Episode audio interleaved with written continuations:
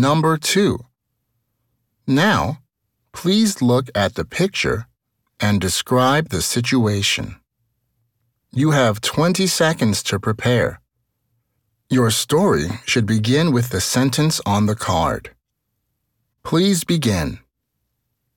One day, the Nagamine family were talking about going on a trip.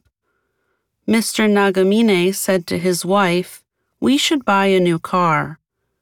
The next day at a car shop, Mr. Nagamine was looking at the cars, while Mrs. Nagamine was talking to the salesperson.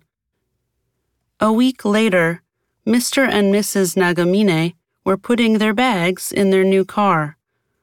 Mr. Nagamine was thinking of camping by a river.